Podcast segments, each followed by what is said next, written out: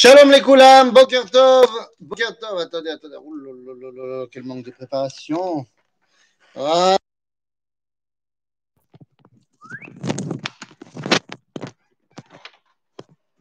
Shalom les Koulam, voilà, désolé, j'avais pas mis l'écouteur. Shalom les Koulam, Boker Tov à tout le monde. On est Yom Revi'i Rabotai, Yom Revi'i, et donc on est dans notre étude de la Parashat Shavua, évidemment. Et donc cette semaine, gros morceau, gros morceau, Parashat Balak. Parashat Balak, alors il y a plein de choses à raconter, il y a plein de choses à dire, évidemment. La première chose qui va nous intéresser aujourd'hui, la première chose qui va nous intéresser, c'est d'essayer de comprendre, de comprendre une chose très simple. Balak n'est pas le héros de la paracha. Balak n'est pas le héros de la paracha, alors pourquoi la paracha porte son nom? C'est-à-dire que le héros de la paracha, le héros de la paracha, le personnage principal de l'histoire s'appelle Bilam. S'appelle Bilam. Et bah, en fait, cette paracha est assez unique dans son genre comparé aux autres parachutes de la Torah. Pourquoi? Eh bien, parce que les autres parachutes de la Torah nous racontent une histoire vécue par les Israël. Alors que cette paracha-là est la seule. Alors, si on met de côté évidemment la dernière partie de la paracha, mais toute la grosse partie avec Bilam et tout ça, c'est une paracha que les Bnei Israël n'ont pas vécue. Ils ne l'ont pas vécue, ils n'ont pas entendu parler de cette histoire-là. C'est-à-dire que toute, euh, toute l'histoire se passe entre Bilam, Balak, les gens qui sont avec eux, mais à aucun moment il y a un contact avec les béné Israël. Et donc, on est en droit de se poser la question, mais alors qu'est-ce qu'elle fait dans, cette, euh, dans, notre Torah? Qu'est-ce qu'elle fait là? C'est une histoire, euh, j'ai envie de dire, on dit d'habitude juif aux juifs, ben là j'ai envie de dire goyi c'est-à-dire c'est une histoire entre des non-juifs qui ont un rapport, qui expriment leur rapport avec nous.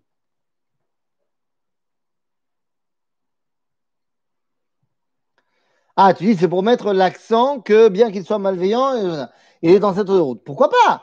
Mais toi, tout ça pour dire que c'est un, c'est lui qui porte le titre de la paracha. Alors on va voir que c'est pas aussi évident que ça. Mais avant de répondre à la question de pourquoi la paracha s'appelle Balak, ce qui m'intéresse là, c'est de comprendre, mais c'est une paracha qui, en fait, les Bnei Israël ne l'ont pas vécue. Et donc, on peut se poser la question, comment ça se fait qu'elle est là? Alors, eh ben, évidemment, c'est Dieu qui l'a dévoilée à Moshe. Mais ça fait de cette paracha une paracha unique. Puisque finalement, si Dieu ne l'avait pas dévoilé à Moshe, les bénis Israël, tu leur aurais demandé euh, Vous êtes au courant de ce que Bilam il a essayé de vous maudire, il a béni? On n'était pas là. Et donc, ça nous ramène à ce que nous dit le Talmud que c'est bel et bien Moshe qui a écrit Parashat Balak. Parashat Bilam, c'est marqué dans, dans le Talmud. Puisqu'on nous dit la chose suivante Moshe katav sifro Ve Sefer Yov, Ve Parashat Bilam. Et la première question que pose le Talmud, c'est de dire bon, bah, d'accord, mais Moshe, il a écrit toute la Torah, donc qu'est-ce que ça change? Non, il y a trois choses qui sont propres à Moshe. Trois écrits propres à Moshe. Le premier, donc, Yov. Ensuite, Sifro. Il va falloir comprendre ce que c'est que Sifro. Et Parashat Bilam. Yov, c'est clair, c'est le livre de Yov j'enfonce une porte ouverte. Quoi De dire que les Israël ne sont pas au courant? Oui, mais bien sûr que c'est une porte ouverte, mais elle est tellement ouverte qu'il faut la prendre. C'est-à-dire, c'est la seule paracha de la Torah où les Bnei Israël n'ont pas du tout participé à cette paracha et pourtant elle est marquée. Regarde, quand tu prends la paracha du Vaudor, eh ben, quand Dieu, Moshe, va donner le, le, parachat de Kitissa aux Bnei Israël, ils vont lire ça, ils vont dire Ah ouais, on se rappelle, on se rappelle de ce qui s'est passé. Quand on va leur parler des de Beraglim, ils vont dire Ah ouais, on se rappelle. Mais là, on leur raconte une histoire qu'ils n'ont pas vécue. Donc pourquoi c'est tellement important? Eh bien, pour plusieurs raisons. La première, c'est pour mettre en place véritablement la dimension de Moshe. À savoir, comme je le disais, donc il a écrit trois livres Yov, Sifro et Parashat Bilam. Alors, Yov, on a dit, c'est le livre de Yov. Sifro, nous dit le, Talmud, c'est les 85 lettres qui forment euh, la paracha de Vaï bin Soharon. C'est-à-dire que dans, le livre de Bamidbar, lorsque Moshe va demander à Yitro de bien vouloir nous accompagner dans le désert, Moshe, euh, euh, propose à Yitro de les accompagner, mais Yitro dit non. Et juste après que Yitro dise non, je vais rentrer chez moi, alors Moshe prend le rôle qu'il destinait à Yitro et il dit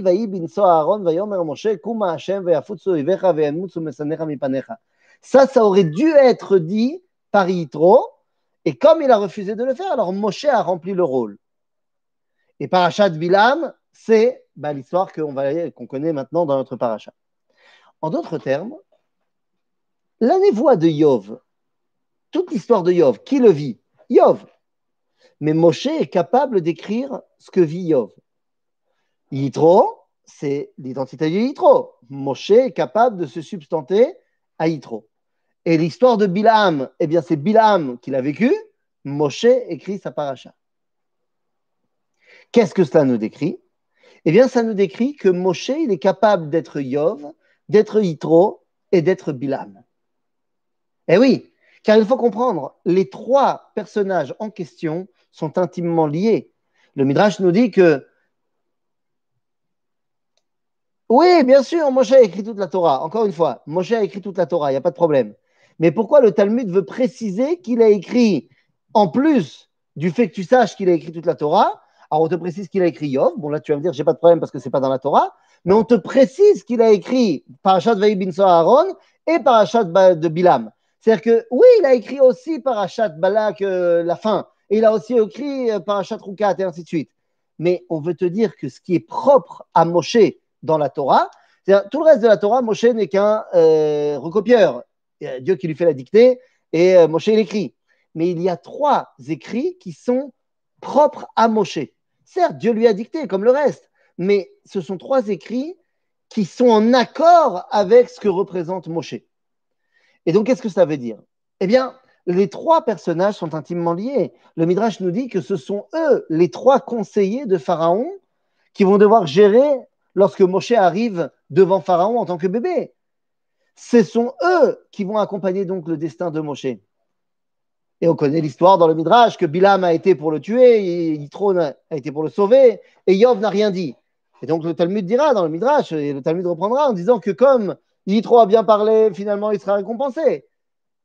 Yov, il n'a rien dit, donc il sera euh, mis sous épreuve. Et tout le livre de Yov, eh ben, voilà l'épreuve. Et Bilam, qui a mal parlé, il sera mis à mort. Donc, on voit ici que ces trois personnages sont un liés entre eux, mais liés à Moshe. Et en fait, qu'est-ce que ça veut dire? Ces trois personnages prétendent à ce que leur névoie, à ce que leur façon de voir le monde soit d'ivrer Torah. Yov demande à ce que ces paroles soient écrites dans le livre.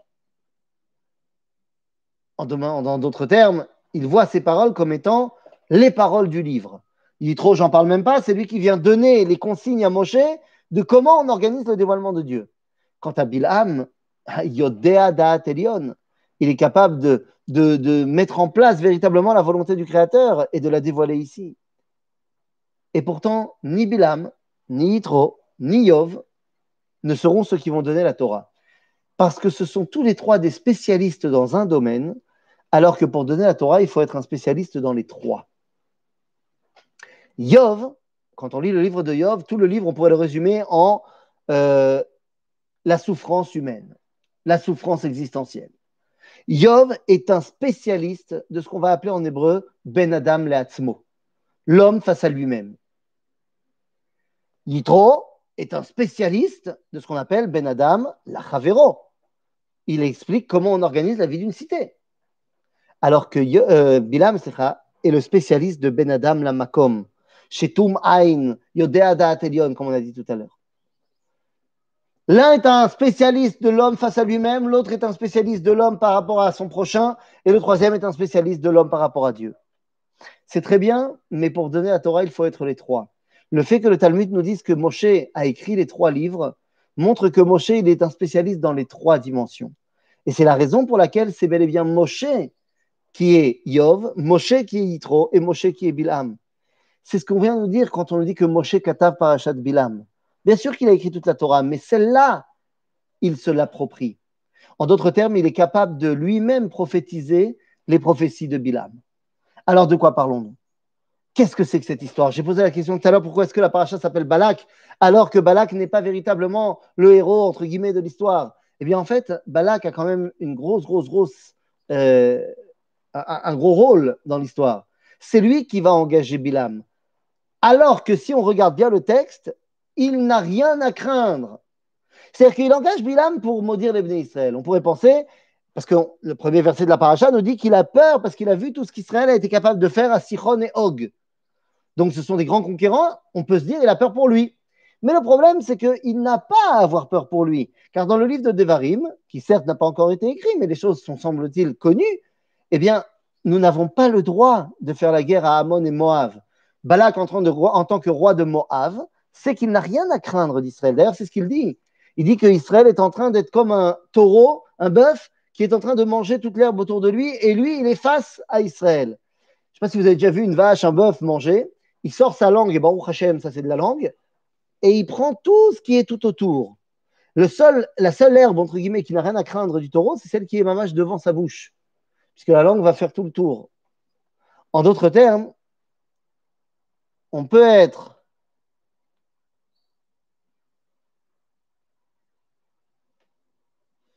Ah ben évidemment, évidemment. C'est-à-dire que Bilam est un produit spirituel. Naron, il ne peut pas être un produit judaïsme. C'est pour ça qu'il ne donne pas la Torah, parce que la Torah n'est pas que dans les Hélionymes. Mais c'est vrai qu'il n'y a pas meilleur que Bilam dans sa perception de la dimension spirituelle. C'est pour ça que nous dirons là, nos sages par rapport au dernier verset de la Torah. Mais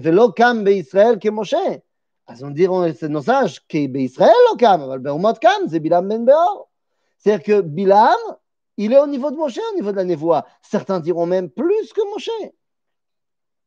Ken la différence que Moshe a aussi les pieds sur terre, alors que Bilam, il est que là-haut. Mais qui Balak, il n'a rien à craindre des Israël. Et c'est donc justement pour ça qu'il devient si intéressant. Parce qu'il est celui qui veut annihiler l'avancée de Am Israël sans qu'officiellement ça lui euh, euh, ça lui ajoute quoi que ce soit. C'est un idéaliste antisémite. C'est pas un petit antisémite de base, c'est un idéaliste. Et il va ouvrir la porte à cet autre idéaliste qui s'appelle Bilam. Bilam connaît très bien le peuple juif. Il sait très bien que Israël a été choisi par Dieu. Il le dit d'ailleurs, je ne pourrai rien faire avec ce peuple sans que Dieu ne me laisse le faire. Et c'est justement parce qu'il connaît le peuple juif et qu'il n'en fait pas partie qu'il a une haine extrêmement profonde pour les Bnei Israël. D'ailleurs, Bilam vient de Aram Naharaim, il vient de Haran. Nos sages diront que Béor n'est autre que le fils de Lavan. Bilam serait donc le petit-fils de Lavan, Lavan à Arami.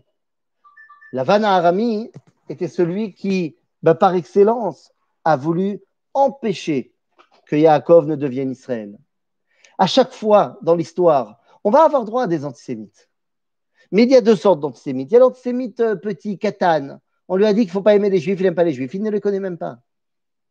Et il y a au contraire ceux qui sont des, spécialistes du peuple juif. Et justement à cause de ça, ils sont fondamentalement opposés au Ham Israël, opposés au projet qu'ils représentent justement parce qu'ils le connaissent très bien. On appelle ça en français de la jalousie. Nimrod s'appelait Nimrod parce que Makir et Ribono au Mitkaven Nimrodbo. Il connaît son, maître, son patron, et c'est en connaissance de cause qu'il se révolte. Eh bien, tous ces Bilam dans l'histoire savent très bien qui est le peuple juif et ils veulent leur empêcher de s'exprimer. On va revenir à Bilam, mais il y en a eu d'autres des Bilam dans l'histoire. Dans l'histoire, on a eu, par exemple, Appion, décrié par Flavius Joseph, un des grands prêtres hellénistes de l'époque euh, du 1er siècle, complètement fondamentalement antisémite, mais tu vois dans ce qu'il écrit qu'il connaît très bien le peuple juif. Et ça l'énerve énormément parce qu'il n'en fait pas partie. Je, passe euh, sur tous ces, ces, traîtres qui étaient partisans du peuple juif et qui ont décidé de, ben justement, de se détacher pour pouvoir exister un petit peu. Je parle de Paul, Shaoul de Tars. Je parle plus tard, alors lui n'était pas juif, je parle de Augustin, un des quatre pères de l'Église, qui connaissait très bien le judaïsme, qui a inventé le mythe du déicide. Combien de pogroms et de sang juifs a été versé à cause de lui? Et les chrétiens l'appellent Saint Augustin, qu'il aille pourrir en enfer jusqu'à la fin des temps. Et après, on aura Omar. Eh oui, le premier calife, successeur à Mahomet, qui va inventer la demi pour les juifs.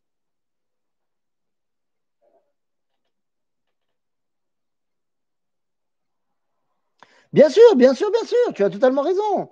C'est-à-dire qu'il sait très bien, encore une fois, Alex, tu as raison, que Balak, il sait très bien que s'il n'a rien à craindre physiquement d'Israël, le fait qu'Israël va rentrer va imposer un chamboulement complet de l'ordre du monde, un chamboulement complet dans la façon de, se lier à Dieu, dans, la morale, bien évidemment. N'oublie pas que euh, Balak, roi de Moab, Moab, bah, Moab, c'est la, version pas réussie des élèves d'Abraham.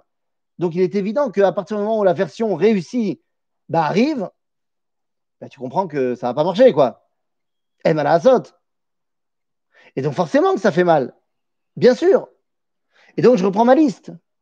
Parce qu'après Omar, qui va inventer la dimi, qui ne veut pas laisser les Juifs s'exprimer, eh bien après on va avoir dans l'Inquisition tous les Torquemada de l'histoire, qui venaient de familles juives, qui savaient très bien ce que représentait le peuple juif, et donc se sont battus contre eux, pour arriver jusqu'au 19e siècle avec un Nietzsche qui connaît très bien le peuple juif, c'est un spécialiste du peuple juif. Et c'est pour ça qu'il devient antisémite profond. Mais pas antisémite genre euh, antisémite parce que je connais la grandeur de ces personnes-là. Prenez un mec comme Alain Soral, aujourd'hui, en France. Tu vois que le mec, il a étudié deux, trois textes. Il connaît. Et ça l'énerve. Ça l'énerve énormément. Alors en France, il est obligé de se, défendre et il dit qu'il n'est pas du tout antisémite, que, lui, il a un problème avec euh, euh, le communautarisme juif et, euh, le projet et tout ça, machin. Mais parce qu'il sait très bien qu'en vérité, c'est de cela qu'on parle. Bien évidemment. Am Israël a un rôle à jouer. Lorsque toi, tu comprends que ce rôle est important, mais que tu n'es pas celui qui doit jouer ce rôle, cachez les Vous voyez tous ces, euh, footballeurs qui, euh, à une semaine de, la fermeture de la sélection pour l'équipe de France, pour la Coupe du Monde, tous les joueurs qui sont euh, un petit peu pas sûrs d'être sélectionnés, ils vont, ils vont multiplier les, les, les, phrases dans la presse, dans les réseaux sociaux pour dire que l'entraîneur il est génial, il sait ce qu'il fait, il faut lui faire confiance, machin. Et dès que finalement la liste est tombée et qu'ils sont pas dedans, c'est les premiers à dire ah, c'est pourri, machin, parce que parce qu'ils sont dégoûtés. Parce que c'est pas qu'ils n'ont pas été sélectionnés dans, dans, dans l'équipe de troisième division de Guingamp. Excusez-moi pour les Guingampais. Regarde-moi ça. Regarde-moi ces politiciens, regarde-moi ça. Je suis fan de mon peuple juif. Mais comme disait le Rav qui on a dit la semaine dernière, c'est pas parce que je suis fan du peuple juif et de ce qui se passe en Israël que je vais pas dire là où ça va pas. Comment, Ribon Kola Olamim, comment tu veux que je fasse confiance pour l'instant, pour l'instant, je dis bien pour l'instant, aux politiciens de ma Knesset bien-aimée? Je veux dire, quand tu vois, quand tu vois, et ils te disent tous, mais non, c'est pas vrai, euh, moi j'ai toujours été constant. Mais quelle constance Deux jours avant qu'on ferme la coalition, tout le monde était le copain de Bibi, tout le monde disait non mais il faut faire, confiance, non mais c'est bien, on, fait ça de manière réfléchie, machin, Et bam, t'es pas dans la coalition, et ben voilà, qu'est-ce que je casse du sucre sur tout ce qui passe? C'est parce que tu sais à quel point c'est important et que tu es dégoûté de ne pas être dedans. Ça faisait katane, il me colle à cavote de katane. Et, et bien que je puisse tout à fait me reconnaître dans certains de ces dirigeants-là, euh, ils ont encore, encore une fois montré euh, la katnout. Et c'est assez malheureux. Mais enfin, bon, quoi qu'il en soit, ce que je veux dire, la chose suivante, je veux dire la chose suivante. Kin'a, motzi et adam olam. Mais tu es mécané que lorsque tu penses que ce qu'a l'autre, ben, c'est quelque chose que toi, tu devrais avoir. Ben, pourquoi c'est motzi otramina olam? Parce que si tu penses que tu devrais l'avoir, lui, là, c'est pas juste. Ça veut dire que tu ne reconnais pas le projet de création d'Akadosh Baruch que ce que lui doit représenter, c'est pas ce que toi, tu dois représenter. Mais lorsqu'on rentre dans le détail de l'histoire de notre cher Bilam, eh bien, on va se rendre compte de quelque chose d'assez prodigieux. Donc, on connaît l'histoire. Bilam, finalement, il veut y aller. On a, pour les raisons qu'on a expliquées là maintenant. Et quand il va, il prend avec, lui son atone. Mais pour le format de l'histoire, la Torah voudrait-elle nous dire que ça fritra, héritera, peut-être, tu veux dire, je sais pas, la raison qui ne nous accepte pas? Si c'est le cas, comment atteindre cet idéal de hors la ah, Pachout Et pas shoot Comment tu veux que les nations ils puissent accepter Orla Goïm si toi-même tu leur dis Ah, mais pas du tout, moi j'ai rien à voir avec vous? C'est-à-dire, tant qu'un Israël il continuera à dire deux choses. Soit moi je n'ai rien de particulier, je suis une nation comme une autre. À ce moment-là, les nations ils te disent bah, alors pourquoi tu nous saoules depuis 3000 ans? Et ou alors quand on dira écoutez, vous les goïms, vous êtes les goïms, nous on s'occupe de nous, nous on est entre nous, nous on est euh, Am mais nous on s'occupe Borou. Bah alors pareil, bah, qu'est-ce que tu fais ici? Ne saoule pas. C'est tant que tu viens pas avec véritablement un message pour les goïms, en leur disant qu'ils ont aussi un rôle à jouer, et en leur expliquant quel est ce rôle à jouer, et en leur montrant bien que ce rôle n'est pas moins grand que le tien, il est juste différent. Bah alors ils t'accepteront. T'es pas shoot. Quand tu veux faire une transplantation, tu prends, t'as, je pas moi, tu un rein qui marche pas et donc tu quelqu'un qui te fait une, transplantation de rein. Sûrement le médecin, il dit Attends, attends, attends, euh, il lui manque un rein. Ouais, bon, d'accord, mais il lui manque aussi euh, un bras. Viens, on va lui mettre le rein à la place du bras, c'est déjà bien. Ça ne marchera pas. Parce que ce n'est pas son rôle, ce n'est pas ce qu'il doit jouer. Donc, tant que tu continueras à dire aux nations toi, tu ne remplis pas un rôle particulier, ben, ça ne marchera pas.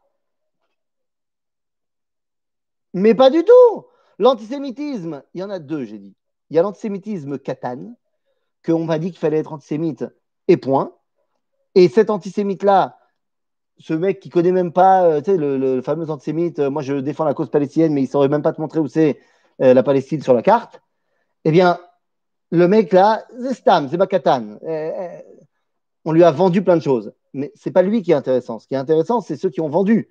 Et ceux qui ont vendu, eh bien, c'est soit parce qu'ils en ont marre que tu prennes pas tes responsabilités, soit parce qu'ils en ont marre que tu les exclus du, euh, du rôle qu'ils ont eux aussi à jouer dans le dévoilement du monde. Donc, c'est pas inné. Non, c'est pas inné. À l'époque de Shlomo, il y avait véritablement une hégémonie où le peuple juif et les nations étaient unis pour le dévoilement de Dieu. Ça n'a pas très bien marché longtemps, mais c'est un, idéal à atteindre. Euh, tu dis, Laurence, encore faut-il savoir quel est le rôle des nations. Moi, je ne sais pas. Mais ça Alors, toi, il faut que tu étudies. C'est comme tout, hein, ça s'étudie. Comment est-ce qu'un juif, il sait comment on fait le Shulchan Aruch? Eh bien, on étudie. Comment un juif, il sait ce qu'il a à dire aux nations? Eh bien, il étudie. C'est vrai que si tu n'es pas encore prête, eh ben, va pas toi devenir l'ambassadrice du peuple juif auprès des nations. Mais Baruch Hashem, on a des rabbinim qui commencent à véritablement s'en occuper. Le Rav Cherki, par exemple. OK? Bekitsour, quand le Bilam va partir faire, son, faire son, sa mission, il part avec son ânesse. Et à ce moment-là, va se passer quelque chose de très particulier. L'ânesse va voir cet ange. Cet ange, Imla Tacherev Amitapechet. Cet ange qui est le même que l'ange qui est mis en place dans le livre de Bereshit pour garder le chemin de Etzachaim. Cette ânesse le voit et Bilam ne le voit pas trois fois. Finalement, par exemple, le Noir, tout à fait, tout à fait. Et à ce moment-là, eh l'ânesse, au bout de la troisième fois, n'en peut plus et va, je ne sais pas si en le voulant ou pas en le voulant, l'homme elle va faire véritablement preuve de faire marche arrière et ça va faire mal physiquement à Bilam. Bezrat Hashem, Bezrat Hashem on, va essayer que les cours ils soient bons, toujours. Les rattachés. Bekitsour, euh, et donc, elle essaye donc de refaire marche arrière, et le, Torah nous dit qu'elle a bloqué le pied de Bilam contre le mur, et donc, à ce moment-là, Bilam la frappe. Et ce qui nous intéresse, c'est Vaïftach Hashem et Piaton. Dieu ouvre la bouche de la l'ânesse et lui dit Mais alors, qu'est-ce qui t'arrive? Je suis ton ânesse, j'ai toujours été bien avec toi, pourquoi tu me frappes? Ce qui est incroyable, c'est que Bilam n'a pas l'air surpris du tout que son ânesse parle. Tov. Et à ce moment-là, qu'est-ce qu'il lui dit? Et c'est ça qui nous intéresse. Il dit Italalt bi. Italalt bi. Si on comprenait mal les choses, on dirait tu m'as persécuté, genre tu m'as fait mal aux pieds. Mais c'est tellement pas ça. Mais alors tellement pas ça. La notion de l'italel persécuté, revient encore une fois dans la Torah. Dans le livre de Shemot, Mais à l'époque de Balak, le peuple juif venait à peine d'être constitué. On ne peut pas leur en vouloir de ne pas remplir leur rôle au peuple juif. On ne peut pas leur en vouloir de ne pas vouloir remplir leur rôle. L'onachon. L'onachon. On peut très bien leur en vouloir. On peut très bien leur en vouloir, tout à fait. Leur rôle, c'était quoi à ce moment-là? Leur rôle à ce moment-là n'était pas encore de faire de la philosophie pour expliquer au monde euh, Hashem. Leur rôle, c'était à l'époque de ne pas avoir peur de conquérir la terre d'Israël et d'exploser leurs ennemis. Or, pour l'instant, ils n'ont pas vraiment montré qu'ils étaient capables de le faire. Ils commencent à peine. Ils commencent à peine quand ils ont fait la guerre de Sichon et de Hog, et c'est donc pour ça que Balak maintenant a peur. Donc, à chaque époque, son message, le message de l'époque de la Torah, c'était que pour que le message de la Torah passe, il fallait d'abord exploser nos ennemis. Nachon. C'est ça. Bekitsour, la notion Leitalel revient une autre fois dans la Torah. Dans le livre de Shemot, lorsque Dieu se dévoile à nous, il va dire à Moshe la chose suivante. Écoute, Moshe, il est temps que tu dises au peuple juif quelle est ma carte de visite, mon CV, dit Dieu.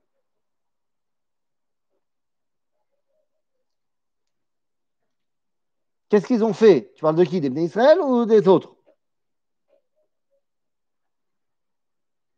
Si tu parles d'Ebné Israël, pour l'instant, on vivait en huis clos, tu as raison. Bien sûr que tu as raison. C'est pour ça que là, à ce moment-là, on leur en tient par rigueur. Et c'est la raison pour laquelle, c'est la raison pour laquelle ben, Bilam ne va pas avoir d'interaction avec nous. Balak non plus. C'est-à-dire que tu vois, c'est ce que je disais tout à l'heure. C'est-à-dire que cette paracha, on ne l'a pas vécu.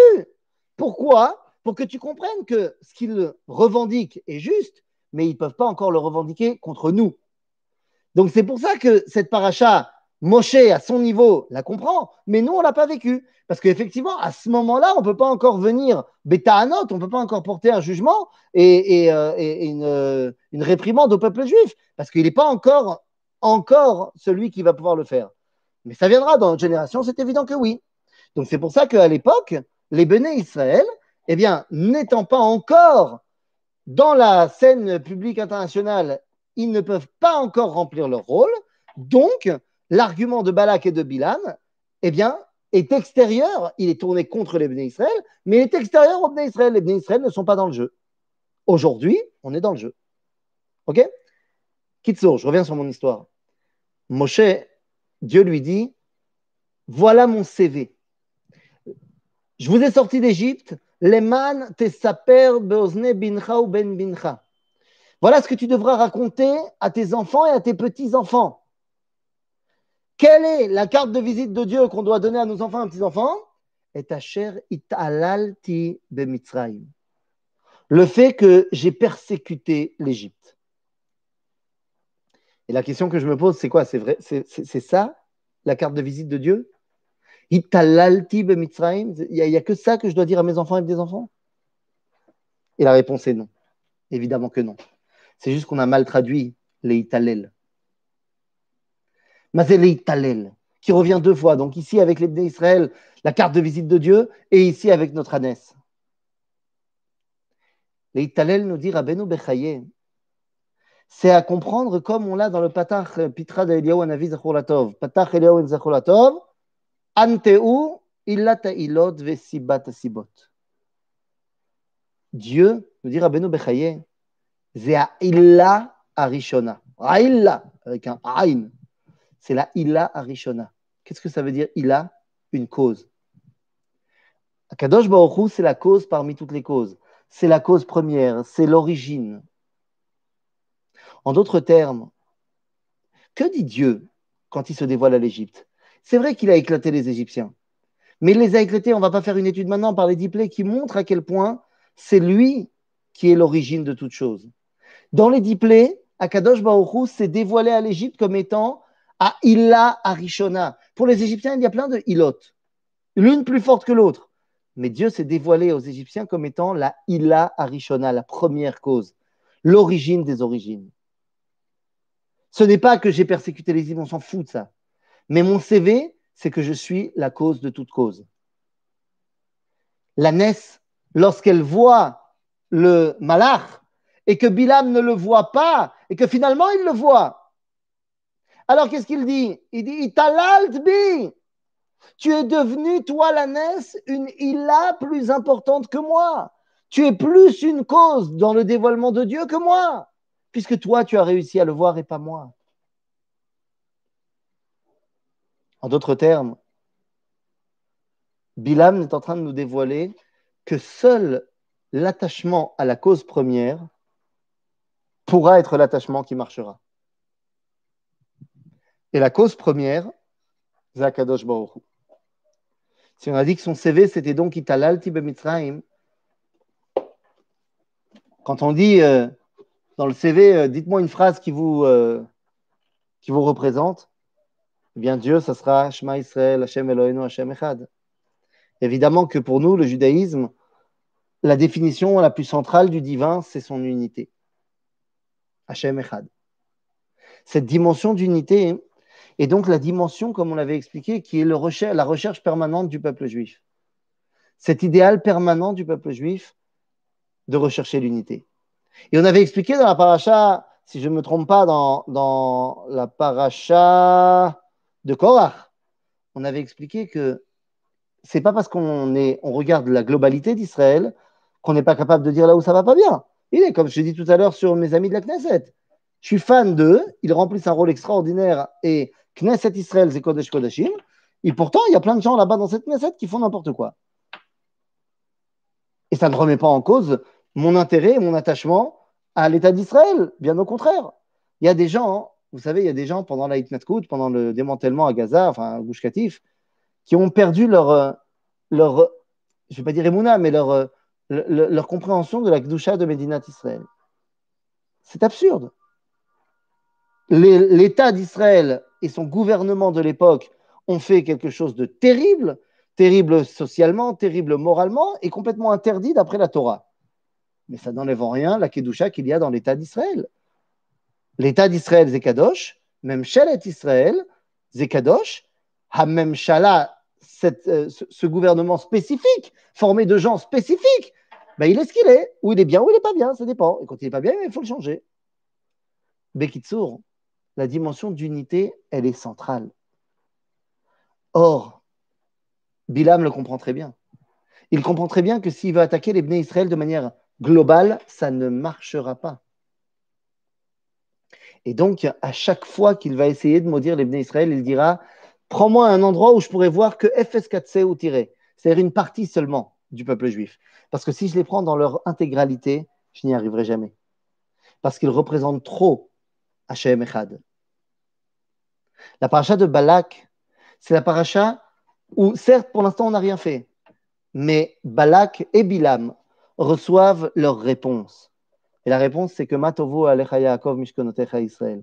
La réponse, c'est toutes ces clalotes qui sont devenues des brachot, qui viennent nous dire Am Israël, dans son idéal, ne peut pas finalement échouer à sa mission. Et sa mission est de rassembler le monde entier autour d'Akadosh Baruch. Bilam, voyant qu'il n'arrive pas dans l'idéal, dans le monde de l'idéal, à remplacer Israël, puisqu'il n'arrivera pas à détruire cette unité-là idéale, alors il décide dans la fin de la paracha de s'occuper d'un autre Yetzer du peuple juif, pour essayer de le faire tomber autrement. Et cet autre Yetzer du peuple juif, n'en déplaise, n'est pas un Yetzer de bassesse, mais bien au contraire, un penchant de grandeur. C'est ce penchant de trop plein de grandeur qui va nous faire tomber à la fin de la paracha. Mais comme l'histoire de la fin de la paracha eh nous amène directement à la paracha suivante, eh bien, nous en parlerons la semaine prochaine dans notre parachat Pinchas. À bientôt et Shabbat Shalom, les amis.